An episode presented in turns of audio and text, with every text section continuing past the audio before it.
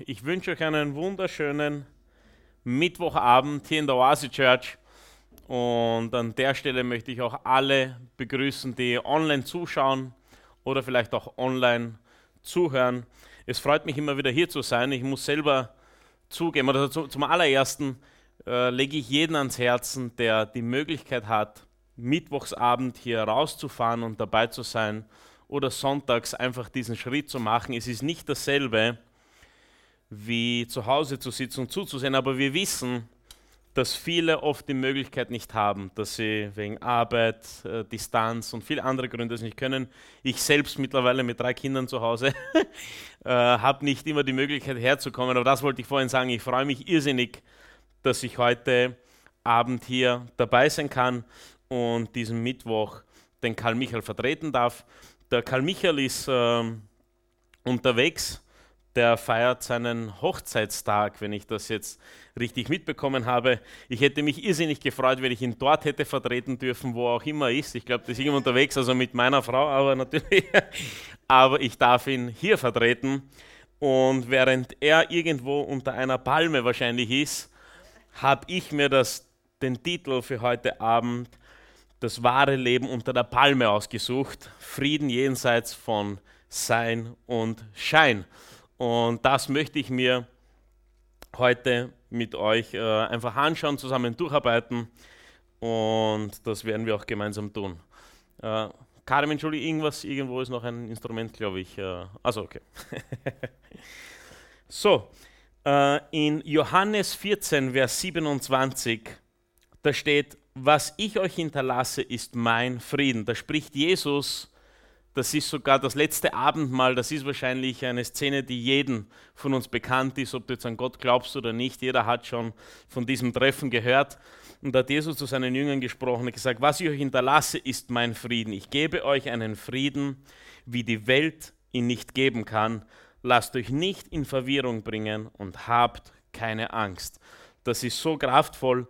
Da spricht er von dem Heiligen Geist, den er uns zukommen lässt, den er uns geschickt hat, nachdem er in den Himmel aufgefahren ist.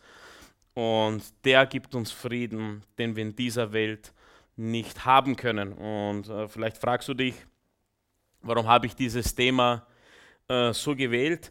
Äh, wahrscheinlich, weil es mich selber sehr beschäftigt hat, vielleicht immer noch, also ganz sicher jeden Tag äh, einholen möchte und ich mich immer wieder daran erinnern möchte, welchen Frieden Jesus Gott uns zugesichert hat in unserem Leben. Ein Versprechen, das er gegeben hat, an das ich mich halten möchte und nicht an dem, was die Welt uns vorgibt.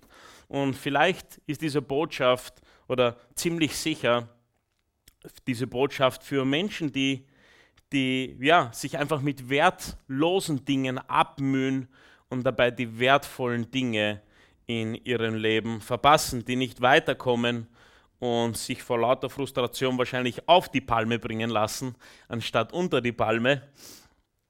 Und äh, ist ja so, oder? Im Alltag.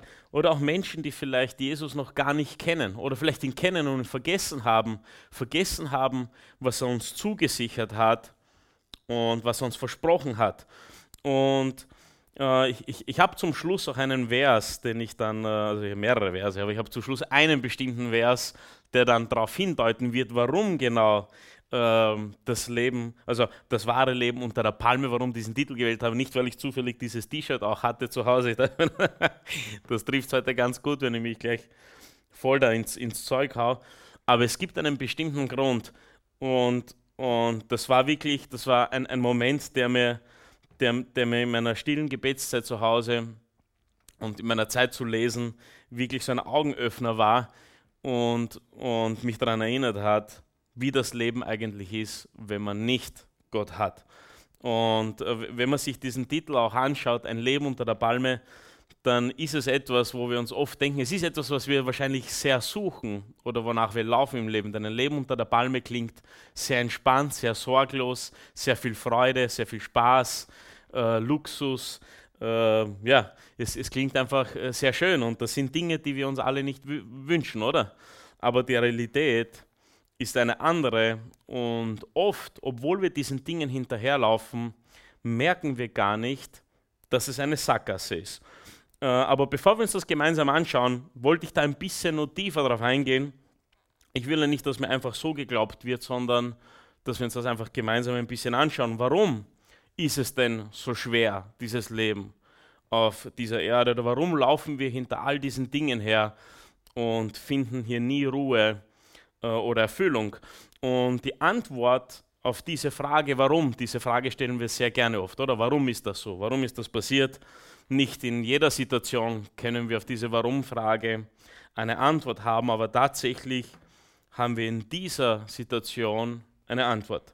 Und zwar die Antwort geht zurück in den Garten Eden und auch das ist eine Geschichte, die wahrscheinlich jeder von uns kennt. Adam und Eva im Garten Eden, Gott hat uns geschaffen, alles war perfekt, alles war sorglos, alles war eigentlich so, wie man sich das unter der Palme vielleicht vorstellen mag. Aber etwas ist passiert, der Mensch wurde zu etwas verführt, das nicht für ihn bestimmt war. Und das ist auch bis heute so, aber etwas wurde dem Menschen damals genommen. Etwas, das jemand ohne Gott bis jetzt auch nicht hat. Und seither ist der Mensch auf der Suche nach etwas. Er weiß nicht nach was, aber es fehlt einfach etwas. Und er ist einfach auf der Suche in vielen, vielen verschiedenen Dingen und Orten. Und es spielt überhaupt keine Rolle, wie viel Erfolg er hat und was er alles probiert und erlebt es bleibt, etwas fehlt, oder? Er weiß aber nicht was. So lässt sich das vielleicht am besten beschreiben. Wir suchen und suchen, probieren viele Dinge aus, erhoffen uns, dass dort die Lösung ist, die Erfüllung, das, wonach wir die ganze Zeit trachten, aber irgendwie fehlt trotzdem etwas, auch nachdem man es erreicht hat. Ähm, vielleicht auch anders gesagt in der Zeit, es gibt es gibt so viele, vor allem es gibt so viele Stimmen und Versprechen auf dieser Welt und, und weil wir nach etwas suchen, funktioniert das so gut. Du musst eigentlich nur Werbung und Marketing anschauen. Da wird sehr viel versprochen und zugesagt, aber irgendwie werden diese ganzen Versprechen nicht erfüllt oder sie können nicht erfüllt werden. Entweder ist es nicht zu finden, was versprochen wird, oder es ist nicht erfüllend. Ich habe mir auch heute einen Saft gekauft, weil drauf, also stand Happiness drauf. es ist so, weil es zufällig war. Äh, und natürlich wird darauf hingewiesen, dass es gewisse Stoffe gibt im, im Körper. Ich, ich habe das schon verstanden. Ja. Äh, natürlich funktioniert das auch, weil alles ja auch physisch äh, steuerbar ist. Äh, unser Körper ist was ganz Faszinierendes. Also ich war letzte Woche auch krank und bin dann einfach, habe mich gesund gearbeitet im Garten, bin dann barfuß durch den Garten gelaufen, habe ein bisschen was gearbeitet und, und das hat mir so gut getan. Also es gibt auch Dinge, die, die unseren äh, Zustand verändern können. Aber es ist so lustig, weil es steht drauf, weil sich die Leute das erhoffen und man denkt das ganz unbewusst, geht man dahin und denkt sich, ja, natürlich will ich das, ne? Happiness, Freude, Wieso nicht? Das Leben ist ja sonst so schwer, oder? Aber das hat alles einen Grund und der ist auf dieses Ereignis im Garten Eden zurückzuführen. Und was fehlt, ist offensichtlich, ich werde, das ist nicht der Punkt meiner Predigt, der dann zum Schluss kommt, es fehlt Gott. Es ist ganz simpel. Es ist vielleicht so erklärt, alle Dinge, wonach es unserer Seele dürstet, sind ja alles gute Dinge. Wir, wir sehnen uns nach Liebe, Sicherheit, Frieden, Gerechtigkeit, nach Trost, nach Hoffnung. Und ich glaube, das ist auch so, weil wir dafür geschaffen wurden. Gott hat uns für diese Dinge geschaffen.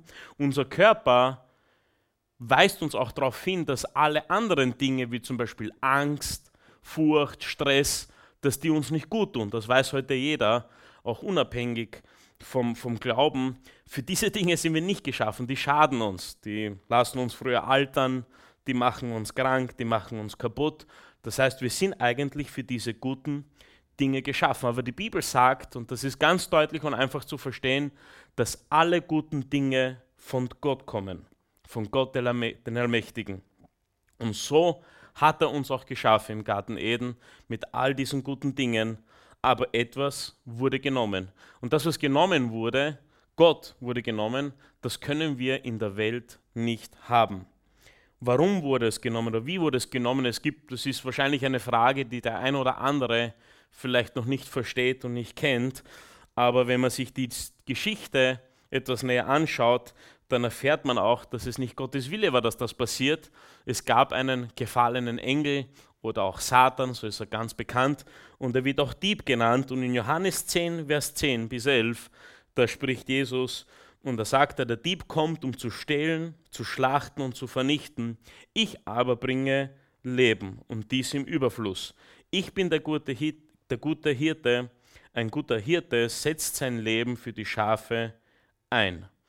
Das heißt, durch Sünde, durch diese Verführung wurde der Mensch von Gott getrennt. Und das ist nicht nur ein Ereignis, das einmal passiert ist. Wenn wir uns diese Welt anschauen, dann ist das nach wie vor.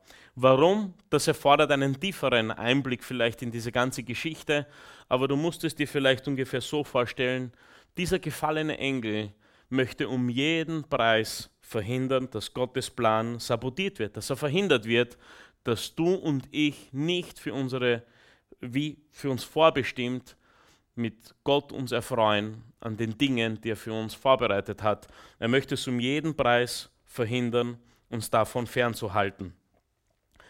Das heißt, seit dem Sündenfall verbringt der Mensch die meiste Zeit in der Lehre des Bösen. Das klingt vielleicht ganz komisch, aber es ist tatsächlich so, wir sind dieser Welt überlassen, ihrer Weisheit überlassen anstatt Dinge zu verwalten und zu pflegen, die Gott für uns geschaffen hat oder mit uns geschaffen hat, sind wir damit beschäftigt, Dinge zu verbrauchen, zu konsumieren und zwar so viel wie möglich.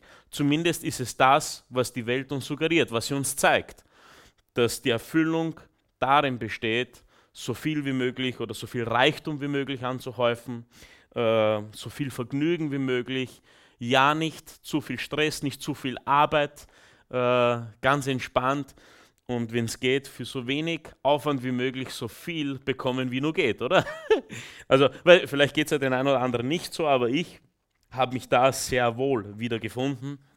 Äh, und wie gesagt, auch heute darf ich mich immer wieder im Alltag daran erinnern, dass es andere Dinge gibt, die viel wertvoller sind und nicht die Dinge dieser Welt, die uns das Gefühl geben oder versprechen, ein Leben unter der Palme zu führen.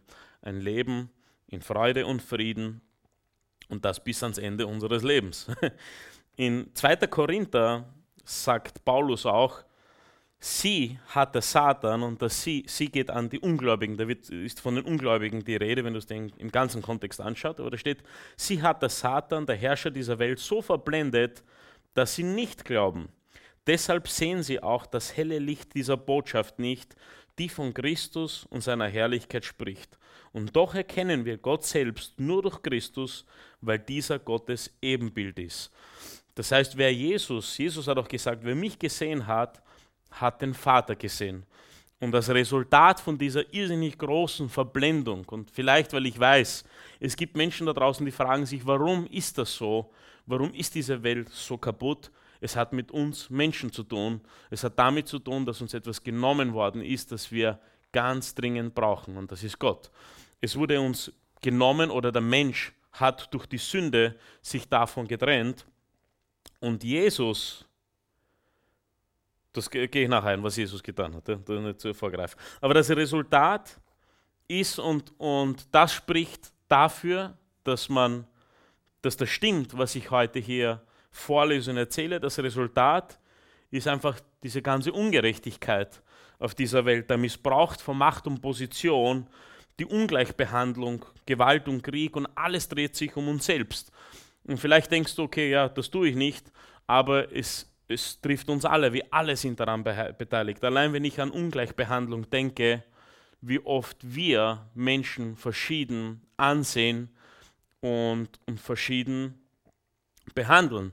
Sobald jemand dieses Sein und Schein erfüllt und irgendwie auch nur prominent oder irgendwie besonders ist, da ist es uns total wichtig, einen guten Eindruck zu machen, oder? Dass man, ja, das ist jemand, der besonders ist.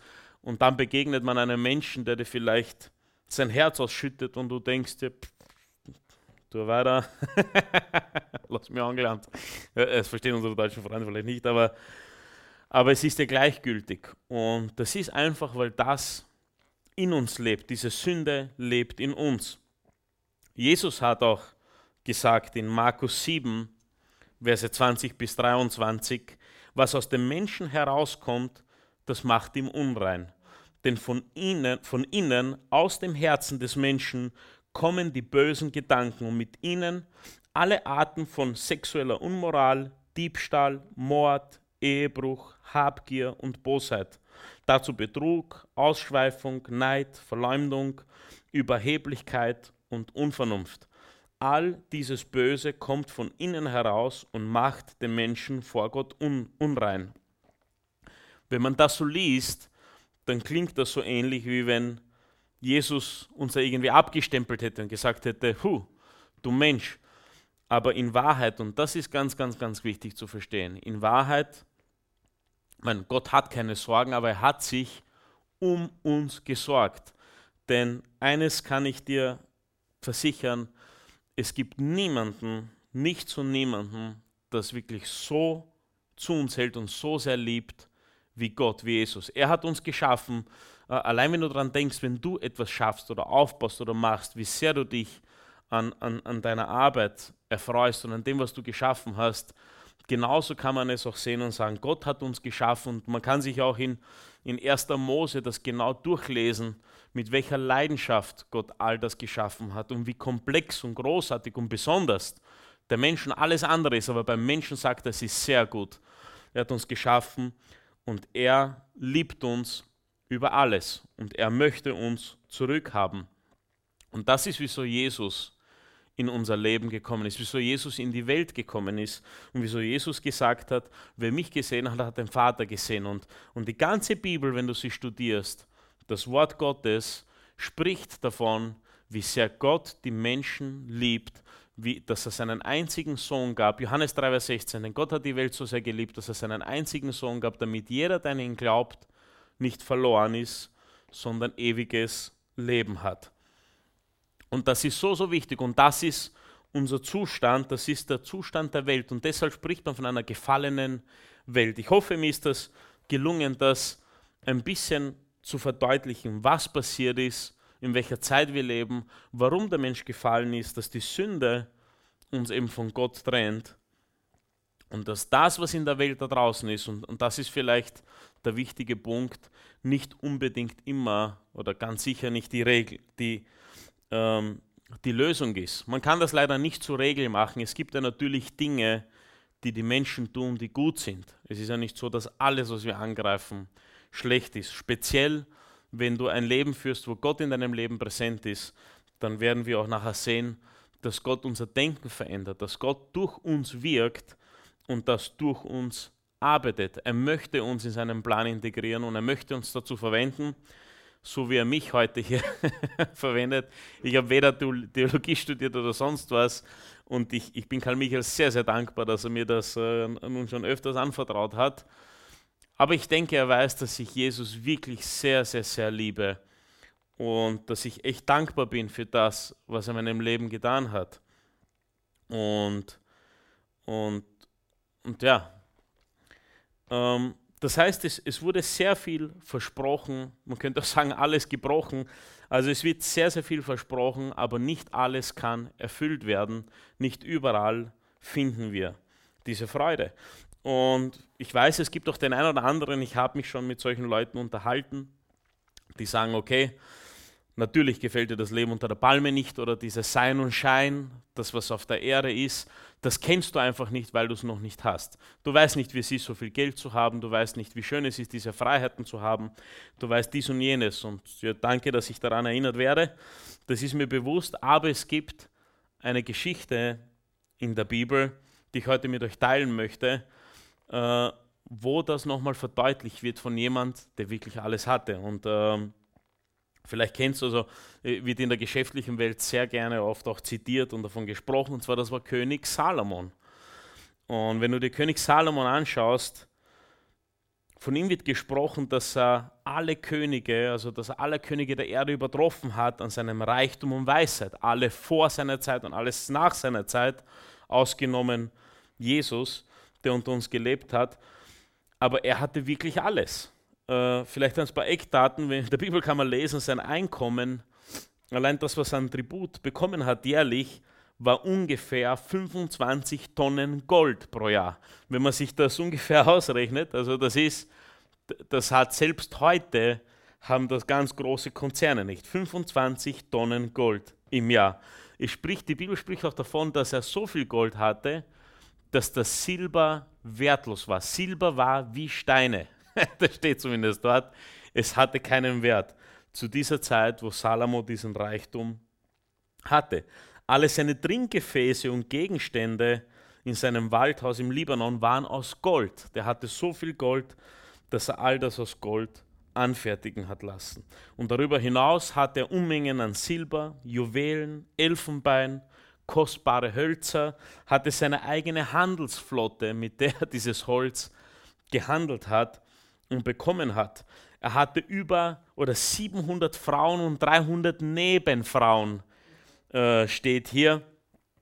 Das ist mehr Frauen als diejenigen, die meinen, sie haben alles wahrscheinlich begegnen werden. Aber äh, er hatte, dieser Mann hat Vergnügen, Reichtum und Weisheit in voller Fülle erleben können. Er ist jedem Wunsch nachgegangen, den er hatte. Steht, er hat sich Häuser, Weinberge, Weinberge, alle möglichen Gärten äh, bauen lassen. All das, was ihm halt interessiert und Freude bereitet hat oder haben wollte, besser gesagt. Er hatte auch Unmengen an Unterhaltung, hat sich die Musiker einfliegen lassen sozusagen oder zu sich bestellt und bei sich zu Hause gehabt. Also es, es war jemand, der wirklich alles, alles, alles hatte. Der hatte Weisheit, sagt die Bibel, weil ich weiß auch da draußen gibt es Leute, die sich auf ihre Klugheit so sehr stützen und, und sich freuen, dass sie so viel gescheiter sind als viele andere. Er hatte sehr viel Reichtum und er hat auch diesen Part des Vergnügens voll ausgekostet. Und wenn du im Prediger, du kannst es im Prediger und Könige, im Buch der Prediger und Buch der Könige über König Salomo äh, lesen, aber wenn du da liest, dann hat er zwei Dinge, die er zum Schluss als Erkenntnis für sich erkannt hat. Und zwar zum einen sagt er, doch alles, doch als ich alles bedachte, was ich getan und erreicht hatte und die Mühe, die ich dafür aufwenden musste, da war es nichtig und ein Haschen nach Wind. Es gibt in dieser Welt keinen bleibenden Gewinn. Er meinte, dass sich das alles nicht auszahlt am Ende des Tages. Er hatte alles und er hat sich hart erarbeitet äh, und es ist wie ein Haschen nach Wind, etwas, was du greifen möchtest, aber das sich einfach entzieht und verschwindet in dem Moment, wo du zugreifen möchtest. Und das beschreibt vielleicht ganz gut, wie sich dieses Leben für uns anfühlt. Wir glauben, dass sobald wir das Haus, das wir uns so sehr haben, endlich haben können, alles besser wird und du findest dich wieder, dass du dieses Haus erhalten darfst und dich äh, gerade zu Zeiten wie jetzt du an Kosten überschüttet wirst und vielleicht sogar zu den Gedanken kommst, es wäre vielleicht sogar besser ohne Haus. Das hat mir jetzt jemand erzählt, ja? äh, der unbedingt ein Haus haben wollte, eines hat und meint, es wäre doch besser, in Miete zu leben. Hat er gesagt. Äh, aber so fühlen, fühlen sich Dinge oft an. Oft wünschen wir uns etwas so sehr, wir haben es dann endlich und wir merken, es ist gar nicht so besonders und wollen etwas Größeres, weil wir denken, okay, aber das hier wird es sein, es ist einfach noch nicht vollständig, aber wenn ich das noch dazu bekomme oder das noch habe, dann ist es besser. Und wiederfinden uns wir an denselben Punkt, dass wir noch mehr haben möchten. Die zweite Sache, die er gesagt hat, ist, und zwar, das ist eine Schlussfolgerung in Prediger 12 ist, das wer genauer nachlesen möchte, da sagt er sogar, Begegne Gott mit Ehrfurcht und halte seine Gebote. Das gilt für jeden Menschen, denn Gott wird Gericht halten über alles, was wir tun, es sei gut oder böse, auch wenn jetzt noch verborgen ist. Er hat erkannt, dass das Wichtigste es ist, nach Gottes Bestimmungen zu leben. Du kannst von König Salomon ganz viel lesen, was passiert, wenn ein Mensch ohne Gott in diesem Leben lebt, weil es bringt einfach nur ins Verderben. Das heißt, die Weisheit dieser Welt führt ins Verderben. Das ist das, was ich vorhin auch veranschaulichen mochte mit dem Sein und Schein, dass du jemand bist und dass du etwas hast und was du nicht alles erreichen kannst. Das führt letzten Endes ins Verderben. König Salomon spricht auch später, dass, dass dir das alles nichts bringt, weil in dem Moment, wo du diese Erde verlässt und wenn man sich das anschaut, wie schnell die Tage und Jahre vergehen, dir das alles nichts bringt und dass es letzten Endes in den Händen anderer Personen gelangt, die sich dann an deiner Arbeit oder deinem Verdienst erfreuen, aber vielleicht gar nicht viel besser, weil sie es nicht hart erarbeitet haben und es umso mehr verbrassen und verlieren und vergeuden.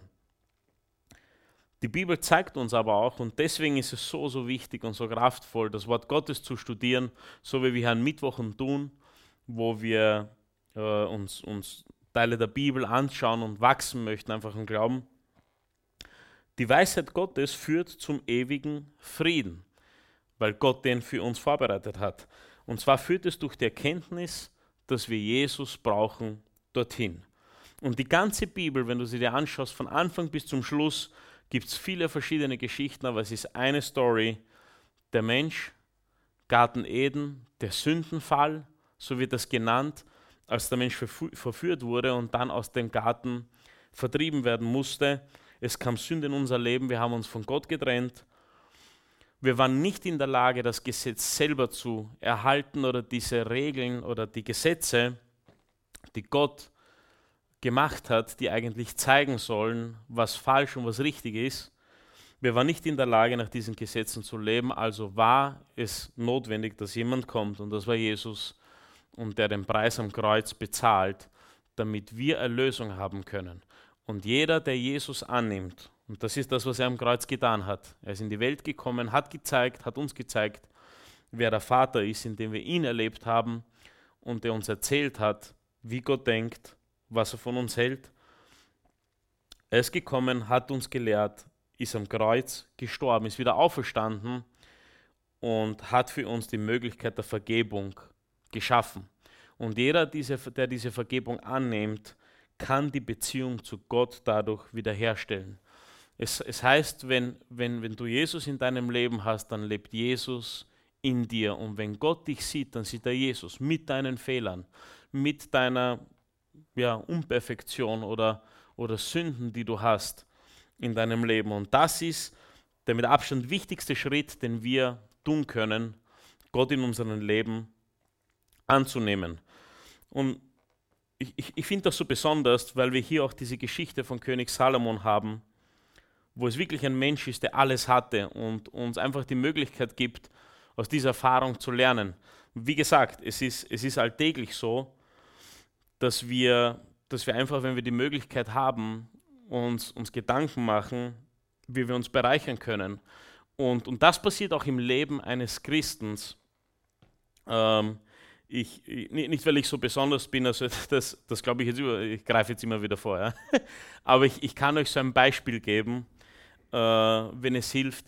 Äh, ich ich habe vor einigen Monaten eine Gehaltserhöhung bekommen von meiner Firma und habe mich irrsinnig gefreut. Unser Auto hatte schon ein bisschen mehr Laufleistung und der erste Gedanke, der war, hey, was ist, wenn wir uns diese, ich habe die Kosten verglichen, natürlich habe ich weil man ist sich selbst der beste Verkäufer, einen Haufen Gründe gefunden, warum das jetzt eine gute Entscheidung wäre. Und ich war schon so geil drauf, ja, dieses das Auto zu bestellen und alles äh, durchzuziehen. Und in dem Moment überkam mich ein Gedanke, ich habe mir gedacht, super, du hast jetzt mehr Verdienst. In einer Zeit, wo Menschen gerade, wo sie leiden, wo sie nicht wissen, wie sie die nächste Rechnung bezahlen, und ist es wirklich ernsthaft dein erster Gedanke, was du dir Neues nun leisten kannst? Und ich habe mich wiedergefunden.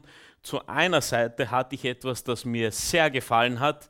In dieser Welt betrachtet gibt es nur lauter Gründe, sich das zuzulegen, weil das ist, das ist ja was ganz Besonderes.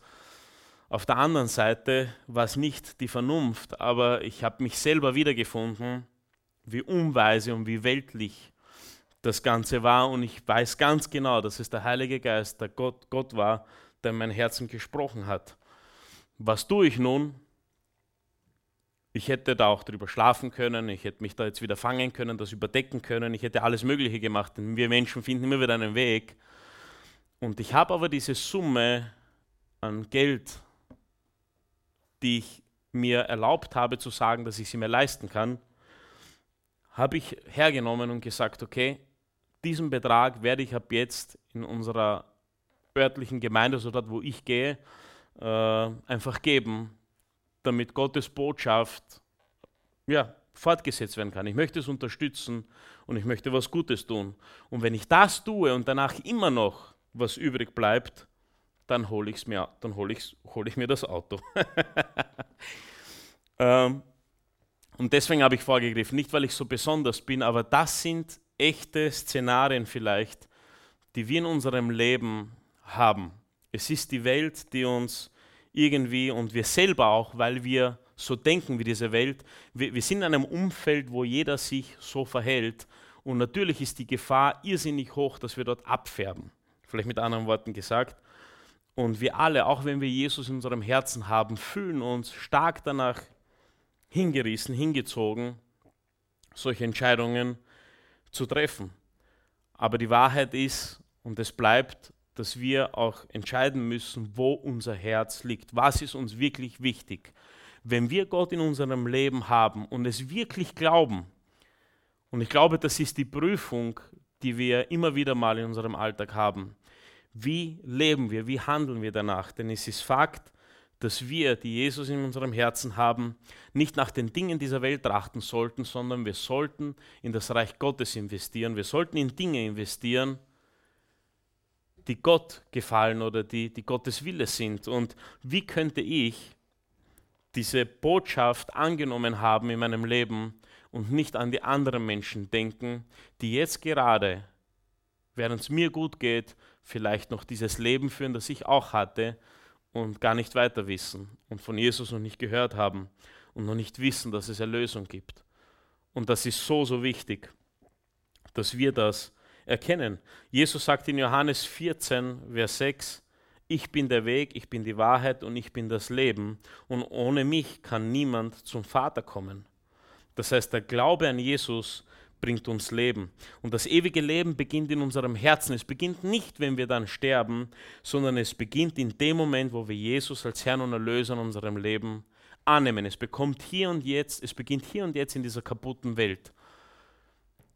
Und was tun wir oder wie sehr verlassen wir unsere Bequemlichkeit, um das zu unterstützen?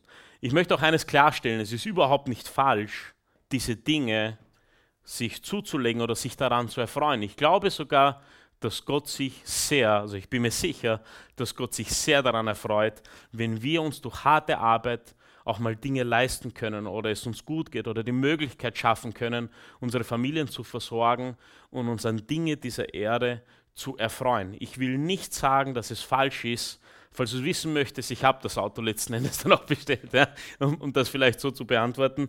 Es ist überhaupt nicht falsch, aber die wichtige Frage ist, wo ist unsere Herzenshaltung, wenn es darum geht, was wir glauben? Denn diese Welt nochmal will uns eines klar machen, dass unser Wert vielleicht irgendwo bis, wenn es im Prozent gerechnet, auf 20, 30 Prozent hochgeht wenn du so in diese Welt kommst und du hast dann die Möglichkeit, dir die restlichen 60, 70 Prozent oder was auch immer zu erarbeiten. Durch ein Haus, durch ein Auto, durch den Urlaub, den du dir leisten kannst, durch all die Fotos unter der Palme, die du auf Instagram posten kannst.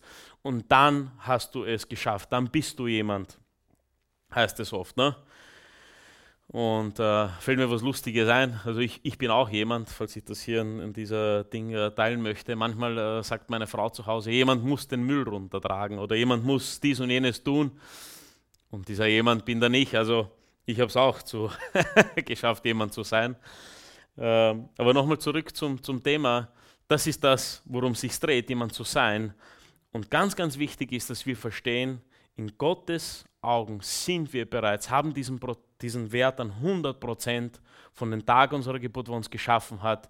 Wir müssen es nur erkennen, uns danach verhalten und uns für die Dinge investieren und interessieren, die wirklich entscheidend sind. Und das sind Dinge, die in die Ewigkeit mitgehen. Wenn du Menschen hilfst, Gott kennenzulernen und zu Jesus zu finden, das sind das Menschen, die du mit in die Ewigkeit nimmst. Und das ist etwas, woran du dich dein ganzes Leben lang erfreust. Die Dinge, die du tust, insgeheim, die niemand weiß, die du, die guten Dinge, die du für Gott tust, wenn du dienst und sie niemand gesehen hat, wofür dich niemand lobt und dir niemand auf die Schulter klopft, das sind die Dinge, die Gott sieht und wofür er dich belohnen wird und wofür du Anerkennung bekommen wirst. Und das sind Dinge, Das ist ein Moment, der sehr besonders ist. Das ist heute mein, mein ich habe erst heute mit einem guten Freund telefoniert, das ist das, was mich tatsächlich antreibt. Und ich weiß schon, dass alle guten Dinge kommen von Gott. Aber der Heilige Geist spricht in unserem Leben, wenn er in uns ist. Und ich habe immer noch die Möglichkeit zu entscheiden, tue ich es oder tue ich es nicht. Ich hätte auch sagen können, pfeif drauf, ich tue es nicht. Und es ist nicht so, dass ich es immer tue, aber die Dinge, die ich tue, darauf freue ich mich schon, wenn ich eines Tages vor Gott stehe und ich dann nicht einfach dort bin, sondern einfach sagt, Eugen, ich freue mich so sehr, du hast es verstanden, dass du dies und jenes getan hast. Ähm, das ist das, was mir heute sehr, sehr große Freude be bereitet. Deswegen stelle ich mich auch daher. und und im, im, Wissen, dass mich wahrscheinlich alle Freunde und alle, die mich kennen, äh, hier sehen. Und ich, ich, ich freue mich sogar, wenn sie zuschauen, denn ich meine das absolut ernst. Und warum ich das tue, ich habe wirklich sehr viel gelitten, auch wenn ich es nie gezeigt habe oder man es in meinem Leben gesehen hat. Aber ich, ich habe in meiner Jugend, in meinem Leben sehr viel gelitten. Falls du dich manchmal wunderst, wieso ich so emotional bin und ich auch manchmal in Tränen ausbreche, das ist einfach, weil ich an diesen Schmerz erinnert werde, äh, wie es war, bevor ich Gott kannte. Und ich weiß, wie befreiend es ist, diesen Glauben zu haben und diese Zuversicht und Sicherheit, dass, dass ich die wichtigste Entscheidung, die man im Leben treffen kann, treffen durfte, weil er mir die Augen geöffnet hat, und zwar, dass es Gott gibt und dass ich ihn brauche und dass ich mein Leben mit Gott gestalten kann und soll, um, um an dieser Freude und an diesem Frieden teilhaben zu dürfen. In Hebräer 11, eine weitere Bibelpassage, die ich habe, da steht, denn Gott hat nur an den Menschen gefallen, die ihm fest vertrauen. Das ist das, was Gott von uns möchte. Er möchte, obwohl alles in dieser Welt vielleicht spricht, dich an gewisse Dinge festzuhalten, an die Wissenschaft, an dies und jenes. Ich sage auch nicht, dass das schlecht ist, wie vorhin schon erklärt. Es gibt ja gute Dinge, die die Menschen geschaffen haben, aber es gibt viele Dinge, die hier gezeigt werden, an die du dich festhalten sollst und vertrauen sollst, aber diese Dinge erfüllen nicht die Versprechen. Und Gott möchte, dass obwohl vieles dagegen spricht, wir ihm vertrauen.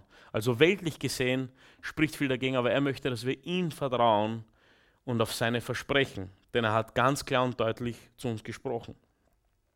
Also nochmal im Hebräer, denn Gott hat nur an den Menschen gefallen, der ihm fest vertraute, ihm sein Leben anvertraut.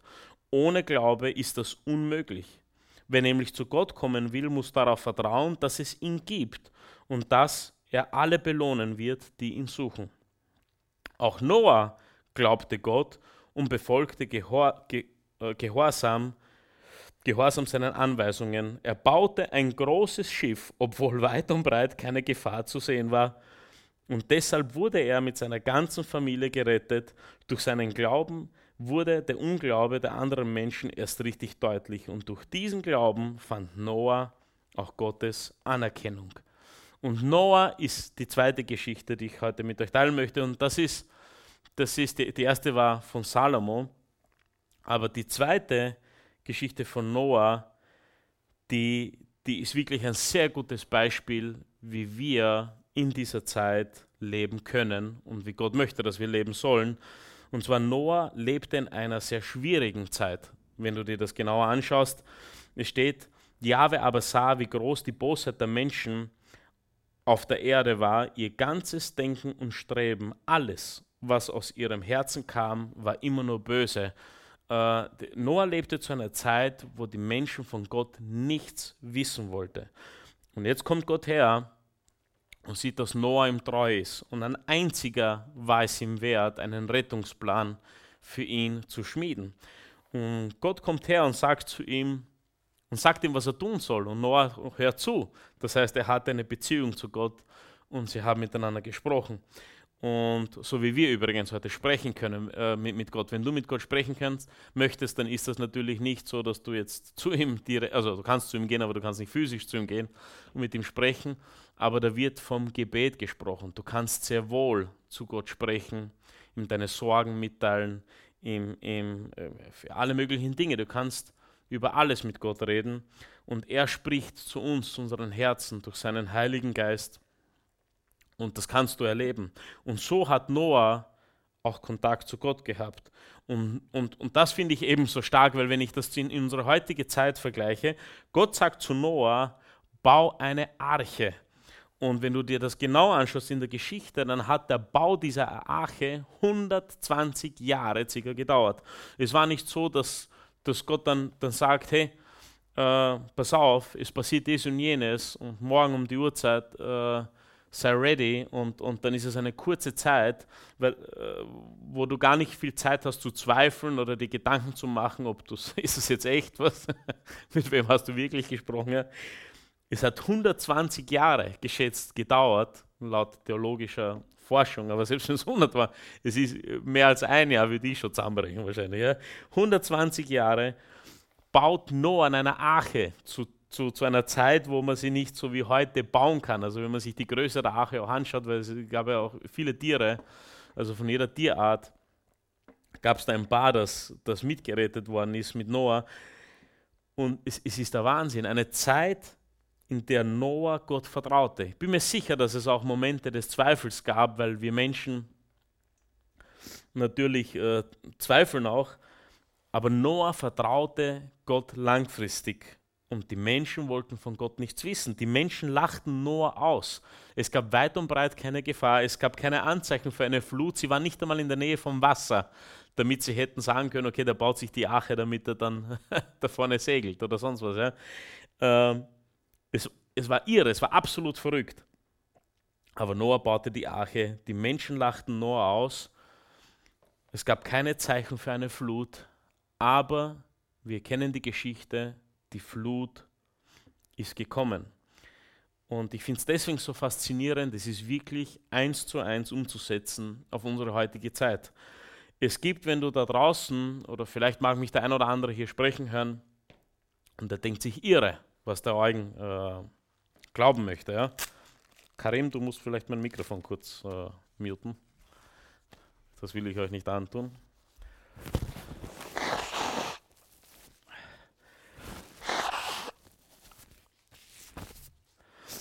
Danke. Es ist aber irre, aber wenn du das auf unsere Zeit umlegst, ist es ein und dasselbe, oder? Es gibt viele Leute, die von Gott nichts wissen möchten für die schon vorhin erwähnten Gründe, für die das Ganze keinen Sinn macht, die dich wahrscheinlich auslachen werden für deinen Glauben, die vielleicht in manchen Ländern werden sogar Christen verfolgt für das, was sie tun und dass sie Menschen von Gott erzählen. Und es ist irre, weil es ist dieselbe Geschichte und, und Jesus hat aber uns versprochen, dass er wiederkommt. Als er in den Himmel auferfahren ist, hat er uns fest zugesagt, dass er wiederkommen wird und dass er uns holen wird. Diejenigen, die ihm vertrauen und an ihn glauben. Und das mag sich, weiß gar nicht, der, der, der durchschnittliche Leben eines Menschen ist äh, wahrscheinlich genau 120 Jahre oder vielleicht weit runter, aber 120 Jahre. Wenn du heute 120 Jahre lebst, dann, dann ist das wirklich eine, eine, eine gute Dauer, die du hier verbringen darfst. Und mit anderen Worten, es wird wahrscheinlich vielleicht ein ganzes Leben dauern, bis sich das erfüllt. Äh, und es ist eine tägliche Herausforderung, aber eine tägliche Sache, die dich zur gegebenen Zeit, wenn die Flut kommt, es wird keine Flut kommen, aber, aber verbildlicht oder symbolisch, parallel zu Noahs Geschichte, wenn die Flut kommt, dass du bereit bist. Und das ist so, so wichtig, dass wir verstehen, dass das ewige Leben bereits hier beginnt. Es beginnt nicht in diesem Körper, aber es beginnt in uns. Es beginnt in uns und es ist für die Ewigkeit. Und wenn Jesus wiederkommen wird, dann ist es wichtig, dass wir bereit sind. Echter Friede ist nur bei Gott zu finden und, und, und das ist ganz, ganz wichtig. Und vielleicht jetzt, ich, ich komme schon ziemlich zum Schluss, das ist eine kurze, knackige Botschaft, die wir heute hatten. Äh, aber ich habe einen Bibelvers aus der Offenbarung gelesen, als ich zu diesem äh, Mittwochstitel gekommen bin. Und das war davon, aus der Offenbarung Kapitel 7, Vers 9. Und es ist ein Blick in die Zukunft, wenn du dir das anschaust. Und ich habe symbolisch für diese Botschaft hergenommen. Und zwar steht dort, danach sah ich eine riesige Menschenmenge aus allen Stämmen und Völkern, Sprachen und Kulturen. Es war so viele, dass niemand sie zählen konnte. Sie standen mit Palmzweigen in den Händen, weiß gekleidet vor dem Thron und dem Lamm. Es wird davon gesprochen, dass wir symbolisch auch eines Tages alles vor Gott stehen, stehen werden. Und ich fand das so cool, weil da stand, sie standen mit Palmzweigen in den Händen. Und ich habe mir das so vorgestellt, wenn ich da jetzt stehen würde vor Gott an diesem einen Tag, denn eines ist klar, wenn Jesus wiederkommt, dann gibt es kein Problem mehr, das gelöst werden muss. Wir alle haben Probleme und Dinge, die wir noch klären müssen, die wir morgen, sobald du hier aufhörst, zuzuhören oder zuzuschauen, hast du vielleicht schon das nächste Ding, das am Radar ist, das gelöst werden muss. Aber an dem Tag, an dem Jesus kommt, wird es das alles nicht mehr geben. Es wird keine Ungerechtigkeit mehr geben, keine Krankheit, keine Probleme. Es gibt nichts mehr geben, was gelöst werden muss. Es ist das Versprechen, das uns gegeben hat, dass wir eines Tages in seiner Gegenwart sein werden und das für immer und ewig. Und mit diesen Gedanken habe ich mir gedacht, wenn ich dann dort stehe und wenn man das wortwörtlich nimmt mit dem Palmzweig in der Hand, dann würde ich die Palme nicht so halten, ich würde so stehen. Ich würde so stehen und würde mich freuen, dass ich diese rettende Botschaft annehmen konnte, dass ich sie, dass mir Gott die Augen geöffnet hat und dass ich in seiner Gegenwart sein darf. Denn Sünde hat uns von Gott getrennt. Aber er hat es wieder gerade gebogen. Er hat den ganzen Preis bezahlt, damit wir eines Tages so einen Tag erleben können. Und deshalb ein, das wahre Leben unter der Palme. Denn hier auf Erden wird viel versprochen. Und selbst wenn du unter den Palmen liegst, hast du immer noch Sorgen oder eine Leere, eine Frust, eine Krankheit, ein Problem, das gar nicht von dir kommen muss, das von wo aus, außerhalb, aus deiner Familie, aus deinem Freundeskreis, aus deinem Umfeld kommt, das du nicht beseitigen kannst. Aber eines Tages wird alles beseitigt werden. Und wenn wir uns anschauen, ich finde das so, so kraftvoll, auch als Jesus in Jerusalem eingezogen ist, am Palmsonntag, wurden Palmzweige hingeworfen, denn die Palme ist ein Symbol für Triumph, für Sieg, für Schutz und Zuflucht. Und das sind alles Dinge, die Gott uns zugesichert sind. Und das ist für mich so offensichtlich und so einfach, weil ich es erkennen durfte. Wir sind nicht für diese Dinge dieser Welt geschaffen. Das merkt man, wie gesagt, an, an den Zuständen, an, an Ängste, Krankheit, all diese Dinge, dass sie dem Körper nicht gut tun. Aber wir merken es auch, wo die Wissenschaft draufkommt, dass diese ganzen sozialen Medien, dieser diese Masse an Informationen, dieser ganze Vergleich, diese ganzen Stimmen und Versprechen dieser Welt, die dich hin und her reißen und du läufst wie ein Irrer kreuz und quer, ohne dass du irgendwie ankommst, dass die dir nicht diesen Frieden und diese Freude geben können. Aber Gott alleine gibt sie uns. Und, und das hat so auch gedauert, bis es Sinn gemacht hat für mich, wieso strebe ich nach diesen Dingen, es sind Dinge, für die mich Gott geschaffen hat und das erzählt er seinem Wort. Seine unendliche Liebe. Jeder möchte geliebt sein, oder? Seine unendliche Liebe finden wir nur bei ihm. Jeder möchte in Sicherheit sein. Die Bibel sagt, wenn du zu ihm gehörst und sein Kind bist, dann bist du in seiner Hand. Und so wie wir heute auch gesungen haben, nichts und niemand kann dich aus seiner Hand reißen. Vielleicht gibt es Dinge in dieser Welt, die dich bedrängen, die das Leben schwer machen. Aber dein ewiges Leben, das kann dir niemand nehmen. Das ist in Gottes Händen. Menschen können dir nichts antun. Deshalb kannst du auch in schwierigen Situationen, egal was ist, ob jetzt Viren, Krieg, egal was ist, schwierige Situationen, kannst du trotzdem diesen Frieden haben. Was widersprüchlich klingt für die Welt, ist, ist hier möglich. Weil nach dem Tod geht es für dich weiter. Diesen Frieden für den du geschaffen wurdest, gibt es nur bei Gott. Die Gerechtigkeit, die du hier nicht finden wirst, diese Wut und die Dinge, die in dir entstehen, wenn du Ungerechtigkeit spürst, manchmal muss es gar nicht von uns kommen. Kann passieren, dass dein Ehemann, deine Ehefrau abgelenkt wird, deine Kinder abgelenkt werden und du einfach diese Ungerechtigkeit, diesen Schmerz und all diese Dinge erleben musst in deinem Leben. Die wird es dort nicht geben.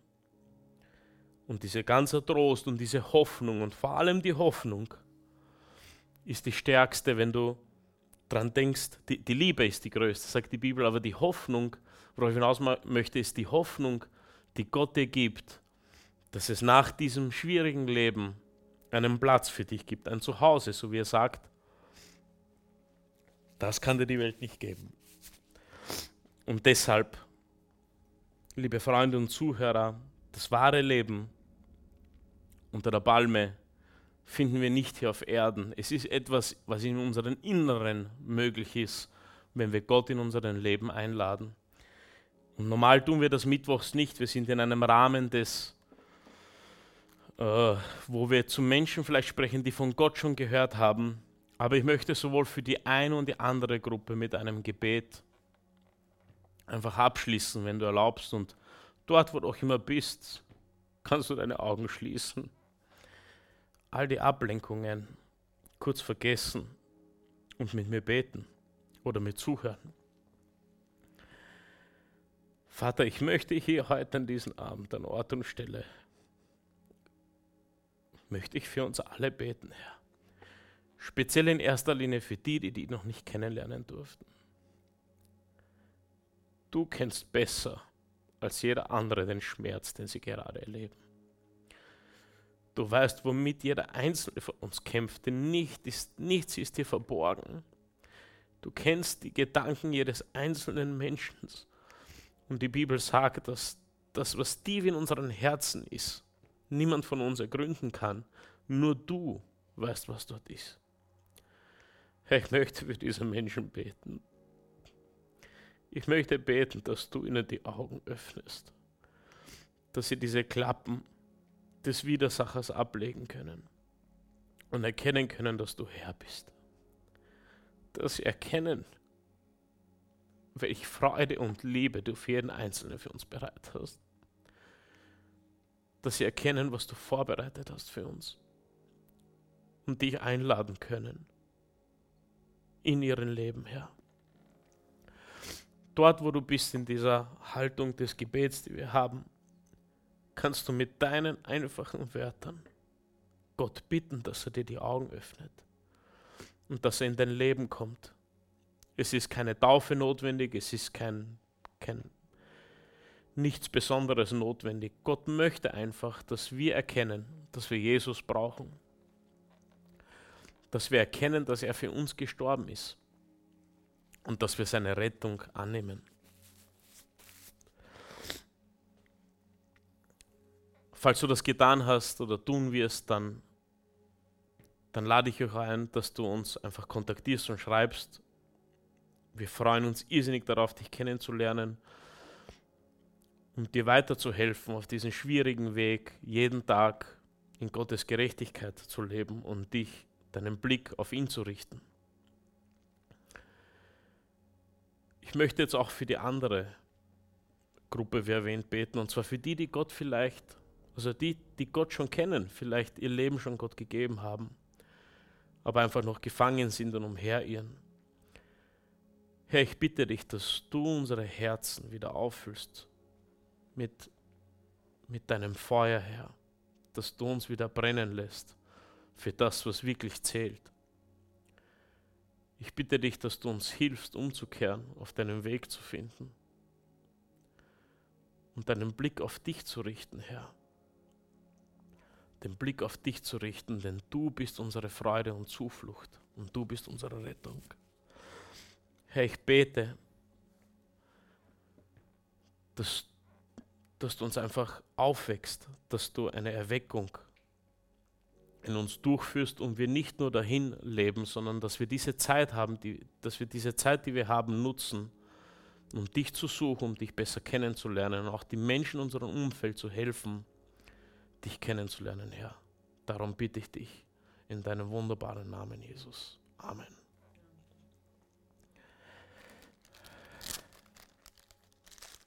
Du magst nochmal muten? Danke.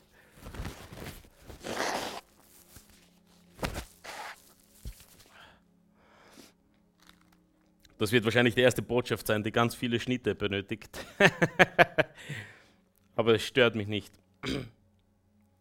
Denn es war wichtig und es war gut. Und wenn du zugesehen hast, wie gesagt, wir freuen uns, wir erreichen jede Woche immer wieder neue Menschen. Und, und das können wir nur tun durch Menschen, die hier einfach Teil dieser Oase sind, die hierher kommen, die die Oase auch finanziell unterstützen, die unterstützen mit ihrem Einsatz, mit ihrem Dasein, durch Menschen, die, und das ist auch eine Einladung, die sich hier treffen, jeden Mittwoch um 18.15 Uhr, ich war heute auch einmal dabei, so kraftvoll im Gebet da sind und, und für die Gemeinde und für die Menschen da draußen beten. Wenn du gerade schwierige Zeiten zumach, durchmachst und, und Hilfe brauchst, kann ich dich nur ermutigen, jeden Mittwoch versammeln sich hier Menschen, die genau für das beten. Und Gott bitten, dass er eingreift und hilft und vor allem den Frieden schenkt. Aber all das ist nur möglich durch Menschen, die hier teilhaben und helfen. Und wir möchten auch wie bei jeder Gelegenheit die Menschen einladen, diejenigen, die können und vom freien Herzen und großzügig sind, die geben möchten, das jetzt geben können. Das kannst du tun, indem online die Infos eingeblendet werden, aber auch hier vor Ort können wir das tun. Äh, es geht dann ein Korb durch, wo, wo jeder was reinwerfen darf und kann, wenn er möchte. Und ja, und ich möchte dich einladen, unbedingt nächsten Sonntag dabei zu sein. Wir sind gerade in einer sehr kraftvollen und hoffnungsvollen Sonntagsserie und die geht noch bis in den Juni hinein, oder ich glaube bis Ende Juni sogar. Und das sind wirklich sehr kraftvolle Botschaften. Wenn du noch mehr Hoffnung hören möchtest, dann schalte Oase Church ein, sei am Sonntag dabei oder sei auch vor Ort dabei. Das ist eine komplett andere Erfahrung. Und lade auch Menschen ein. Lade auch Menschen ein, sich das anzuhören. Ich weiß, der, die Ablehnung kann manchmal groß sein, aber ich kann dir versichern, die Freude, die man dabei hat und die der Mensch hat, der erkennt, was da wirklich dahinter ist, die ist irrsinnig immens hoch und sehr groß. Also seid dabei, schaltet am Sonntag wieder ein. Ich wünsche euch einen schönen Mittwochabend und bis zum nächsten Mal.